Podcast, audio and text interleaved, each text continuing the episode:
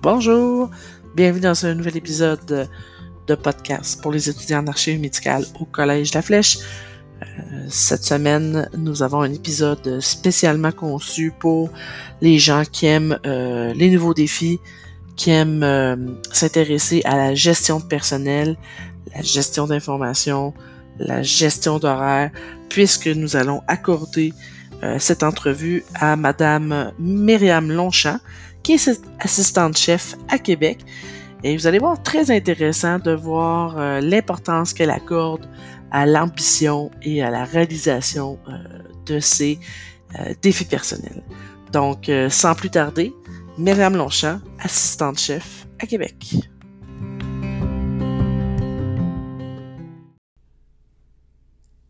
Hey, bonjour Myriam, comment ça va? Ça va bien, toi? C'est toujours intimidant, le micro. Ouais, quand même. Alors, à noter, là, euh, c'est pas quelque chose qu'on fait souvent, là, parler longtemps euh, comme ça dans, dans, un micro.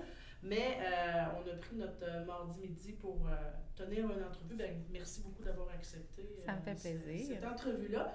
Et comme je l'ai mentionné dans le préambule aux étudiants qui sont dans le cours d'IDAM, ben, on va s'intéresser aujourd'hui à un volet de peut-être qu'on ne connaît pas beaucoup quand on est étudiante ou étudiant, euh, le volet un petit peu plus gestion. C'est pas quelque chose que souvent les archivistes médicaux au départ ont ça vraiment très ancré dans leur euh, désir professionnel. Mais euh, je trouve que ça, je trouve ça intéressant qu'on puisse se pencher sur des archivistes qui ont, qui ont gardé le profil d'archiviste, mais qui ont décidé de bifurquer vers la gestion. J'aimerais ça que tu me parles un peu de ton histoire, ton parcours, puis ben, tu fais quoi maintenant? Parfait. Euh, ben moi, en fait, euh, j'ai commencé au Collège de la Flèche ici il y a sept... Euh, non, pas sept ans, pardon. en 2009-2010, ouais. Puis, ben, je suis directement venue ici là, après mon secondaire. j'ai fait ma technique de trois ans, donc j'ai terminé après mes stages, j'avais tout justement 20 ans. j'ai appliqué au C3S Via Capitale un peu partout dans le Nord, Montréal. Plusieurs établissements m'ont téléphoné, mais j'ai choisi de prendre anciennement le C3S Via Capital qui est à Québec. Euh, quand je suis arrivée, dans le fond, euh, j'étais agente administrative puisqu'on n'avait pas encore euh, notre diplôme. Puis à ce moment-là, ils ne peuvent pas nous faire travailler tant qu'on n'a pas le titre d'emploi. Donc, j'ai commencé agente administrative à l'accès à l'information. par la suite, avec l'obtention de mon diplôme, je suis devenue archiviste médicale à l'accès à l'information pour quatre CLSC.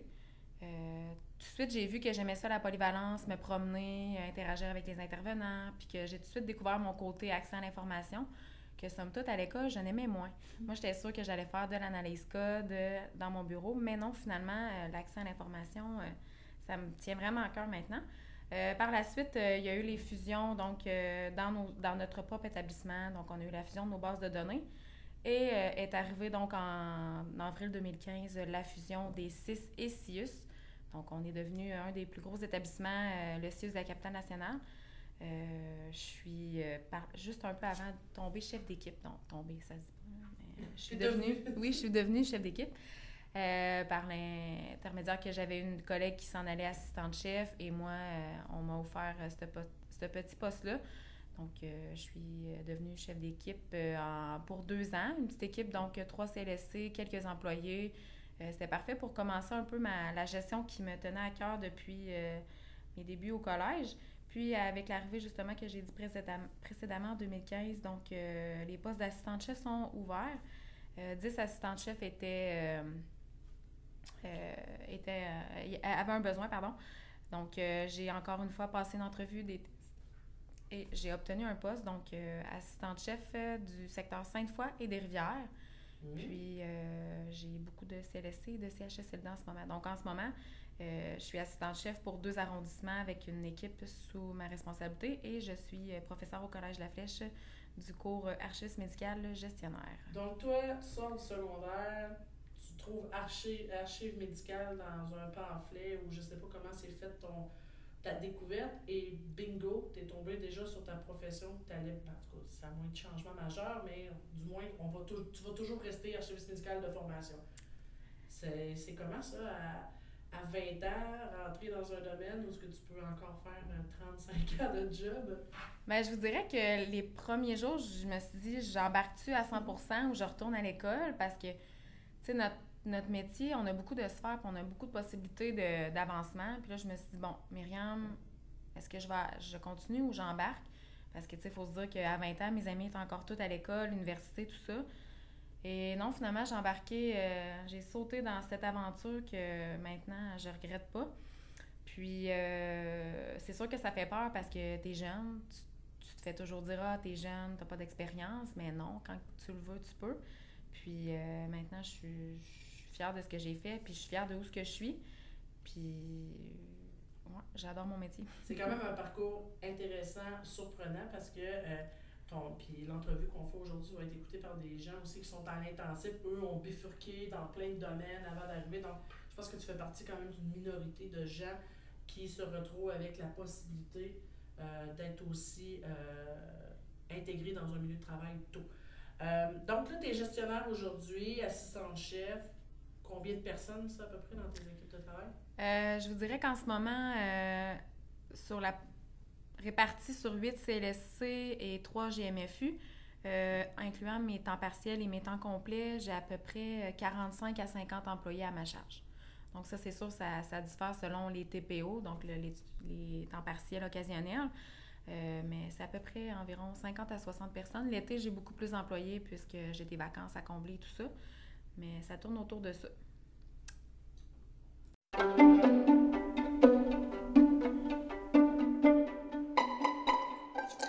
J'ai eu envie de demander à Myriam qu'est-ce qui fait en sorte qu'elle n'a pas de misère à, faire ce, job-là à tous les jours? Qu'est-ce qu'elle aime dans son travail? Qu'est-ce qu'elle stimule?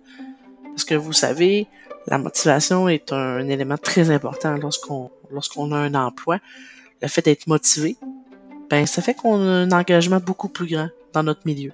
Donc euh, oui, Myriam, qu'est-ce qui fait en sorte que tu te lèves à tous les matins avec le désir d'aller travailler? Qu'est-ce que tu aimes dans ton travail? Qu'est-ce que j'aime dans mon travail? Euh, ben écoutez, euh, c'est sûr que la polyvalence, qu'est-ce qui n'est pas routinier? moi, chaque matin, quand j'arrive au bureau, je peux me dire, je vais faire ça aujourd'hui, mais non, il y a toujours quelqu'un qui est dans ma porte, poser des questions, interagir avec les intervenants. C'est sûr qu'avec mes archivistes médicales et mes agentes administratives sous ma responsabilité, j'ai un peu toujours des questions à répondre, même s'ils sont sur le terrain. c'est sûr que ça, j'aime ça. Par faire mes connaissances, donc j'ai toujours des des trucs à aller chercher quand même. Petit au fil de votre euh, métier, vous allez toujours avoir à en apprendre. Le domaine change. Le réseau de la santé, c'est très gros. On a des lois qui changent euh, en, continu. Puis, qu'est-ce qui me stimule? Écoutez, ben euh, l'interaction avec beaucoup de gens, que ce soit des gestionnaires, d'autres chefs, des directions, des programmes, toujours des nouveaux programmes qu'on a à, modifier en fonction avec les besoins de la société. Euh, ça me stimule. Donc, euh, j'ai toujours à, aller au-delà de ce que j'ai déjà dans, ma, dans mon cerveau, comme je peux dire. Euh. puis, ben, travailler avec des gens, collaborer. Puis, c'est sûr qu'avoir une équipe sous sa responsabilité, c'est quand même quelque chose qui m'a toujours intéressée. Puis, ça me stimule à chaque jour parce que j'en apprends toujours. Donc, j'imagine que tu peux rassurer les étudiants qui disent ben moi, travailler tout seul dans mon coin, ça me fait peur. Toi, tu en vois plein de monde, au ah. contraire. Ah oui, effectivement. Tous les jours, je vois plein de monde. Puis même que parfois, je dois me cacher. Donc, euh, il y a des journées euh, que je dois faire un peu plus de bureaux, courriels et téléphones. Donc, je vais, je vais pardon, dans des bureaux que je peux dire euh, qui sont plus cachés, que j'ai moins d'intervenants ou d'agents qui vont être là. donc, toi, bon, tu es sorti rapidement de secondaire, tu as, terminé rapidement ta technique aussi. Euh, dans ton parcours scolaire, est-ce qu'il y, a, est qu'il y a un cours qui t'a préparé à ces fonctions? Puis, ou sinon, euh, est-ce que tu as fait des formations qui sont utiles à, tes tâches journalières? Euh, ben, j'ai pas fait d'autre chose que notre technique en archives médicales. Euh, ce qui m'a préparé, c'est certain que le cours de gestionnaire archiviste médical, ça m'a encore plus allumé le fait que c'est ce que je voulais faire. ça me donne vraiment un aperçu de qu'est-ce que c'est la, gestion dans le domaine du réseau de la santé, côté archives, bien entendu. Puis, qu'est-ce qui m'a préparé, c'est vraiment ce cours-là. Sinon, ben c'est sûr que des connaissances dans le réseau de la santé, ça aide. Euh, je suis allée faire des journées euh, d'accueil, euh, pas d'accueil, mais de visualisation. Mm-hmm. Puis, si j'ai fait d'autres formations, j'ai fait du privé, là, donc à l'école d'entrepreneuriat à Saint-Georges-de-Beauce.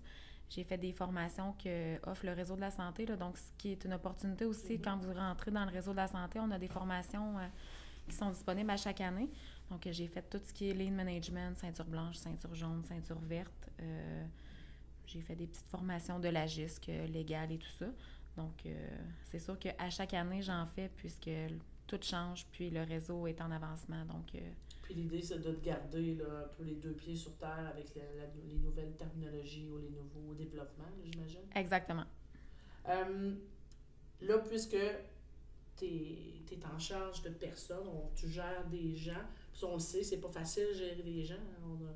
Tout le monde a leurs enjeux personnels, puis toi, tu es, là à tenter de faire avancer des missions ou des, des objectifs de travail. Pour toi, c'est quoi être un bon leader? Un bon leader, euh, un bon leader, écoute, c'est quelqu'un, pour ma part, là, bien entendu, là, c'est quelqu'un qui est capable de rapatrier sa troupe puis de y aller en fonction de qu'est-ce qu'on vit. Puis les meilleurs gens, dans le fond, qui peuvent prendre des décisions, euh, oui, on est là pour les aider, mais un, bon leader va travailler avec son équipe puis d'aller voir sur le terrain qu'est-ce qui est bon pour eux puis qu'est-ce qui est pas bon. Puis euh, que ce soit... voyons, je m'exprime mal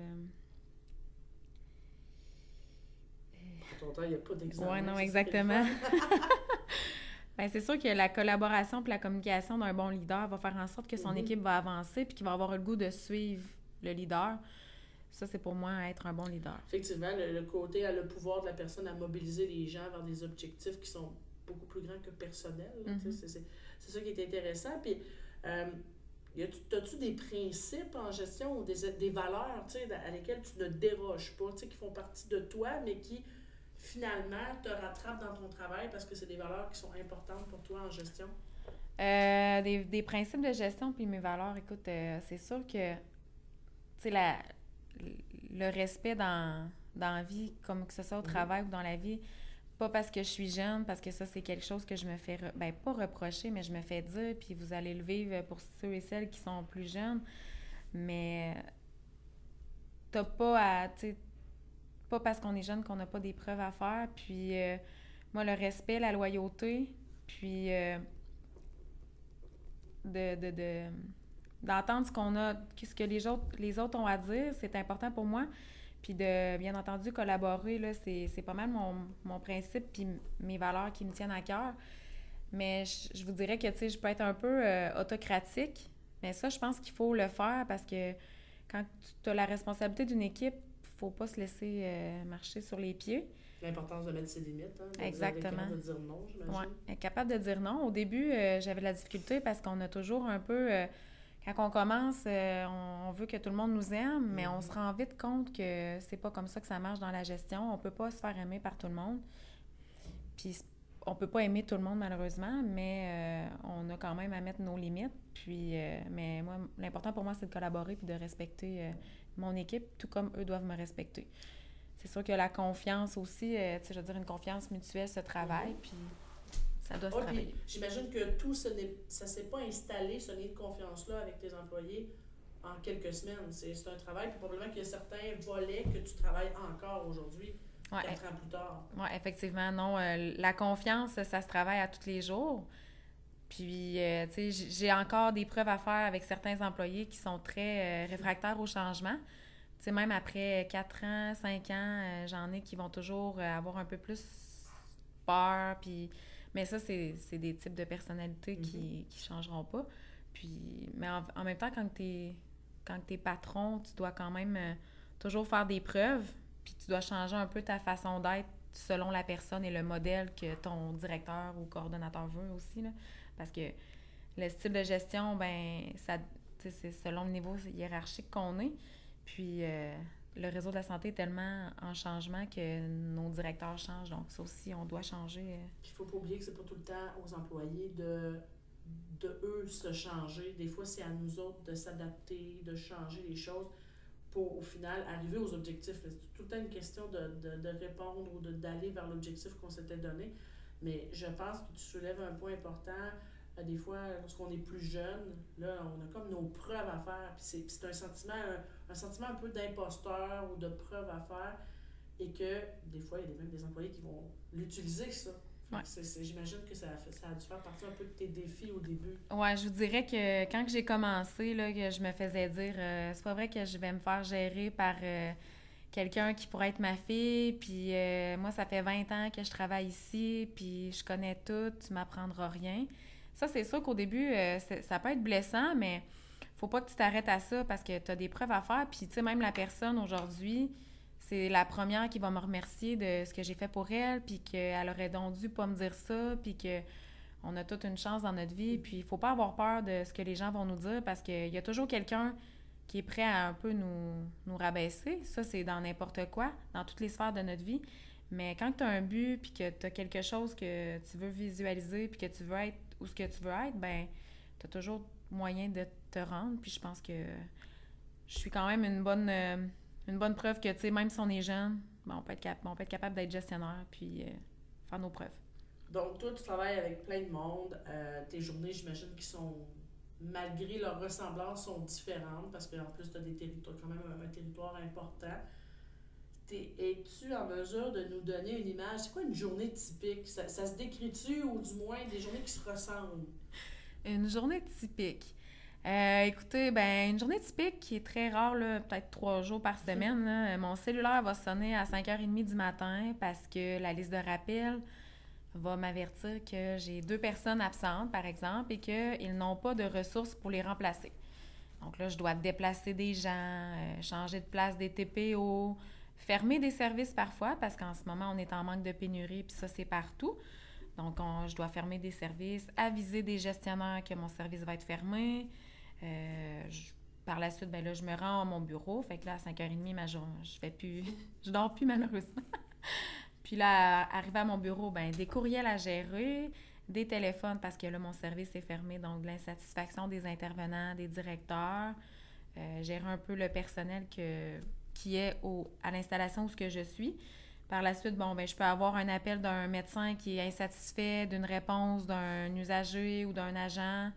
Euh, je peux avoir une réponse de mon archiviste médical qui a une demande pour une demande d'accès, puis je dois la diriger vers la réponse. Euh, dernièrement, j'ai beaucoup des rencontres aussi avec des avocats. Euh, on travaille avec la direction des affaires juridiques pour tout ce qui a trait aux commissions d'accès à l'information ou des demandes d'accès. Donc, je travaille beaucoup en lien avec eux, des conférences téléphoniques. Puis là, ben, je peux avoir ma chef qui me demande un, un rapport dans mes horaires.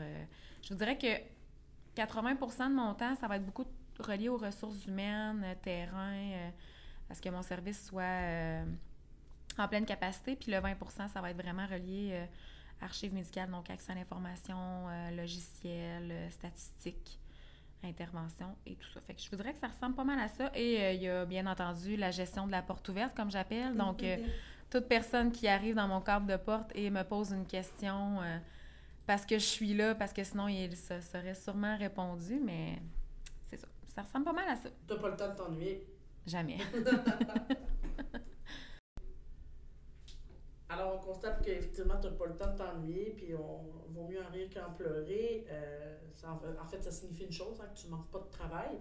Euh, je m'intéresse souvent, lorsque j'interroge les gens, à leurs plus grands défis, puis toi, comme, euh, comme assistante-chef, c'est quoi ton plus grand défi? En fait, qu'est-ce qui te tape le plus ses nerfs, les, tes, tes, enjeux que tu dois jouer avec assez souvent? Qu'est-ce qui te tape ses nerfs? Qu'est-ce qui me tape ses nerfs? Euh, les chicanes entre deux employés, parce qu'on va se dire que dans le monde du réseau de la santé, il y a beaucoup de femmes et de tout âge. Puis, dans deux femmes souvent ensemble vont s'obstiner pour des raisons qu'on aurait pu éviter malheureusement, mais euh, on est dans un monde de, de bavardage et euh, qu'est-ce qui me tape vraiment ses c'est quand que ça part d'un CLSC, par exemple de mon CLSC Sainte-Foy, puis que j'arrive à mon CLSC des Rivières qui a 20 km de distance et que j'apprends que les gens de Des-Rivières euh, sont au courant des histoires qui se passent à Sainte-Foy. Ça, ça me tape vraiment sur les nerfs, le mémérage. et c'est un peu euh, de la gestion de garderie parfois. J'ai l'impression que les gens ne savent pas communiquer entre elles. Ils ont de la misère à faire des feedbacks, puis c'est ce qui devrait, dans le fond, parce que quand tu n'es pas d'accord avec quelque chose, ben tu le dis à la bonne personne, puis c'est comme ça que ça va se régler. C'est pas en, allant bavasser sur les autres que ça va se régler. Donc, moi, j'invite mes employés à communiquer entre elles le plus possible. Puis maintenant, avec euh, les caucus d'amélioration continue, on est, on est beaucoup là-dedans, la responsabilisation, euh, la communication. Puis c'est un peu moins pire, mais des, des chicanes là, entre deux collègues, là, ça arrive que ça soit... euh, son parfum, il sent pas bon, puis là, elle le met toujours, puis là, euh, elle arrive tout le temps à 8h01, elle commence à 8h. C'est le genre de chicane que je dois gérer, et ça, ça me tape vraiment. Puis malheureusement, tu peux pas leur répondre gère-toi. tu sais, c'est- ça- Mm. Il n'y a, pas de grande stratégie derrière la phrase gère-toi, donc nécessairement, il faut que tu prennes le temps de les écouter. Ouais. Ou de peut-être de leur faire un, un retour, hein, utiliser un peu le, le miroir pour qu'ils prennent le temps de, de s'auto-évaluer un petit peu là, dans leurs commentaires. Exactement, je ne peux pas me dire. Je, dis- je, je me dis peut-être dans ma tête et je dois aussi travailler fort sur mon non-verbal puisque ça aussi, là, des, des chicanes de son parfum est pu, ça doit paraître dans mon visage, mais je dois faire attention. Puis tu sais, on le dit souvent aux étudiants que le monde des archives, c'est un petit monde, que l'information cir- circule vite. Ben c'est un peu vrai, tu sais, parce que là, toi, tu as deux installations, déjà là, entre installation A et B, les gens sont déjà au courant d'une situation X, puis il faut que tu essaies de déprogrammer cette espèce d'information-là qui, qui est véhiculée. Euh, on le voit même à, travers les différents centres, c'est un petit monde, puis aux étudiants, aux qui nous écoutent aujourd'hui, on vous le dit à l'école, mais c'est encore plus vrai sur le vrai terrain. Euh, c'était cette, cette affaire que tout le monde se connaît finalement. Puis c'est encore pire puisqu'avec le réseau de la, les fusions qu'il y a eu en 2015, les gens ont plus d'opportunités à changer d'installation. Donc, tu sais, parce que nous, par exemple, c'est de Port-Neuf à Charlevoix, donc ils ont beaucoup de kilomètres.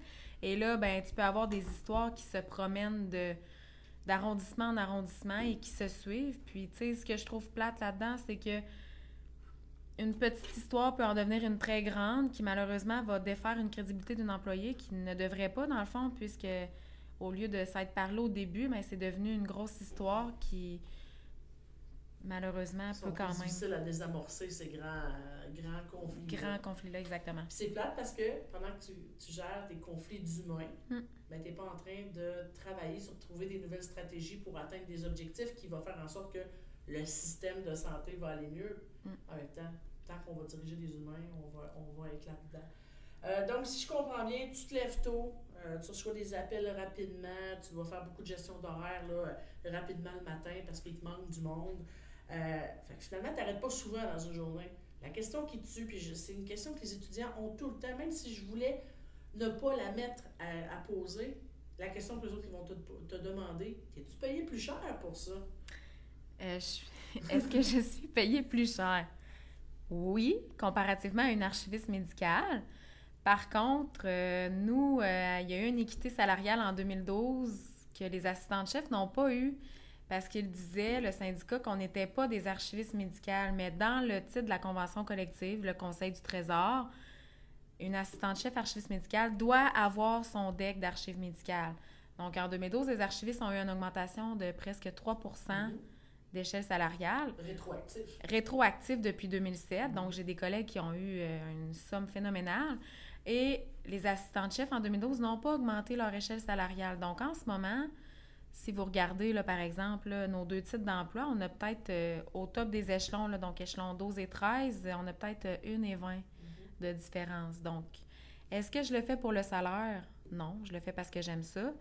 Mais oui, je suis payée un peu plus cher. Euh, j'ai des avantages qui sont meilleurs peut-être que les archivistes médicales. là. Par exemple, mon cellulaire, il est payé par l'établissement, mais c'est pas... Je pense que tu aurais quand même un cellulaire dans la vie, même si c'est pas Exactement, mais tu sais, je me dis, bon, j'ai ça par Mhm. mois de, de payer par mon établissement et euh, on a les euh, kilométrages, là, donc en frais de déplacement, qui sont aussi dans la convention collective pour les archivistes médicales, mais nous, on a quand même à se déplacer assez euh, souvent.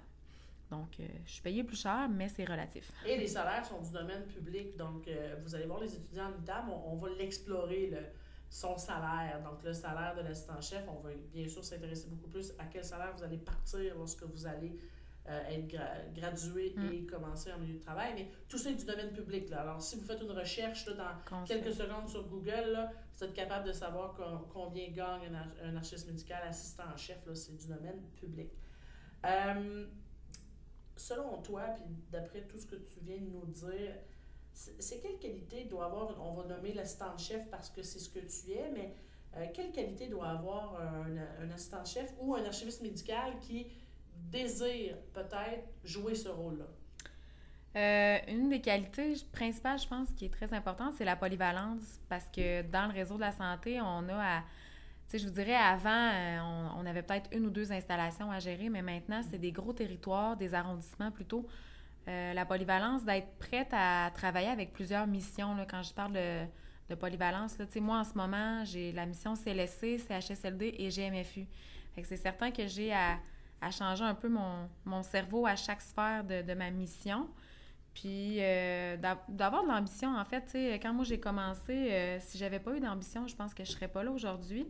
Puis je pense que l'ambition, ça se travaille, puis tout le monde est capable d'en avoir, puis de, de se visualiser où ce qu'on veut être. Puis qui désire faire de la gestion, quand tu as un petit désir en dedans de toi, je pense que si tu le travailles puis que tu as de l'ambition puis que tu t'accroches avec des gens qui en ont, ben je pense que tu peux arriver où ce que tu, tu veux euh, dans la vie. C'est plate, hein, parce que, tu sais, en 2019, on dirait qu'on... Les gens qui ont de l'ambition, c'est comme si on les percevait un peu négativement. Puis au contraire, l'ambition, c'est un... C'est, ça démontre une motivation. Mais on est dans une génération actuellement que lorsque quelqu'un qui a une ambition, hmm. on va comme avoir une envie de la, de la tuer. Ben, pas tuer la personne, mais de tuer l'ambition. Euh, donc, mais c'est important. Je trouve ça vraiment intéressant que tu nommes euh, l'ambition parce que moi, je, crois qu'il faut nourrir l'ambition très rapidement. Donc, si tu es en première année, étudiant en, en ITAM, ben l'ambition, déjà là, si on est capable de l'alimenter un peu, c'est comme allumer un feu. Euh, je, trouve ça, je trouve ça bien intéressant. Euh, et puis, euh, j'ai envie de, de, te demander quel conseil tu donnes à un étudiant qui désire être un jour gestionnaire? C'est quoi le conseil que tu donnerais à un étudiant qui commence en archive médicale? C'est, oui, nourrir l'ambition, mais est-ce que as-tu un autre conseil à donner à un étudiant qui désire faire de la gestion un jour? Ben, la gestion, c'est large. Tu sais, on peut... Euh, on peut se dire, bon, la gestion, euh, je vais faire de la gestion d'horaire, je vais faire de la gestion d'équipe, je vais suggérer euh, des archives médicales à l'accès? je pense que c'est d'aller sur le terrain, tu sais, si vous avez moindrement quelqu'un qui travaille dans le réseau de la santé, de s'informer à cette personne-là, puis d'y poser des questions parce que, tu sais, je veux dire, c'est large, que ce soit à Québec ou à Trois-Rivières, par exemple, nos directions sont différentes. Ça dépend aussi de les valeurs d'établissement, qu'est-ce que tu recherches. Puis, si tu désires vraiment en première année, moi, je me suis assise au collège puis je savais que je voulais faire de la gestion, que je faisais cette technique-là pour apprendre dans le réseau de la santé, avoir mon domaine médical, mais que je savais que j'allais pas nécessairement être assis à faire de l'analyse code toute ma vie ou de l'accès à l'information ou euh, des rapports statistiques. C'est d'aller euh, vers les personnes qui ont moindrement commencé dans ça, puis de le cours que je donne, l'archiviste médical gestionnaire, ben ça, ça vous reflète tout ce qu'une archiviste assistante-chef peut faire, puis de vraiment s'intéresser euh, à toutes les sphères de notre métier quand même, mais tout en ayant une petite euh, pensée à la gestion parce que, tu sais, moi, je gère des agentes administratives, mais c'est pas toutes les assistantes-chefs qui vont gérer des agentes administratives. Il y a des assistantes-chefs qui vont gérer simplement des archivistes à l'accès à l'information quand on parle des gros hôpitaux mais quand il y a beaucoup plus de CLSC, donc euh, c'est des grandes équipes. Mais d'avoir de l'audace puis de, de plonger dans ça. L'audace puis l'ambition, là, moi, c'est pas mal les, qualités qui me tiennent à cœur parce que avec ces deux-là, on avance. Puis, tu sais, ayez pas peur, même si vous avez 20 ans, de commencer, puis de, de parfaire vos connaissances parce que c'est là qu'on voit que la jeunesse, euh, on est là maintenant. On, fait nos preuves, puis la gestion est rendue vraiment plus jeune. Puis on n'a plus de dictateurs, on en a moins en tout cas, puis ça fait en sorte que l'ouverture d'esprit est plus là à nous encourager d'aller vers la gestion. C'est vraiment intéressant. Donc, je garde euh, des mots-clés, là, audace, ne pas avoir peur de plonger, mais que pour toi, avoir de l'ambition, il ne faut pas tuer ça. Il faut au contraire l'utiliser comme levier pour aller plus loin. Exact. Euh, merci beaucoup, euh, d'avoir pris ton heure de dîner parce qu'on recommence à enseigner dans quelques minutes. Donc, euh, merci beaucoup. Ça m'a fait plaisir. Euh, je suis persuadée que les étudiants qu'on a en ITAM cette année, ben, quand ils vont t'avoir, j'espère qu'ils auront cultivé leur ambition pour être prêts à ton cours. Que vous allez avoir une petite graine d'étincelle pour la gestion, puis je vais être là si vous avez des questions.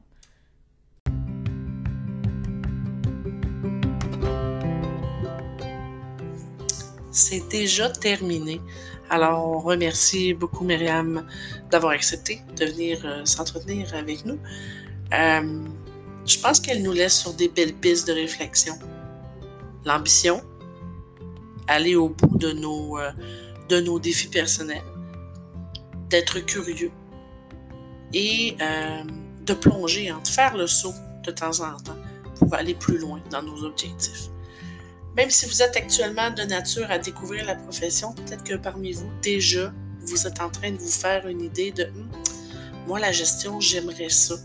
Si c'est le cas, ben, écoutez, il vous reste euh, encore quelques sessions afin de découvrir l'entièreté de votre profil d'archiviste médical. Et bien sûr, je crois que le cours de l'archiviste médical gestionnaire, que peut-être que Myriam va vous donner, euh, vous amènera à vous, à, vous euh, vous découvrir comme leader.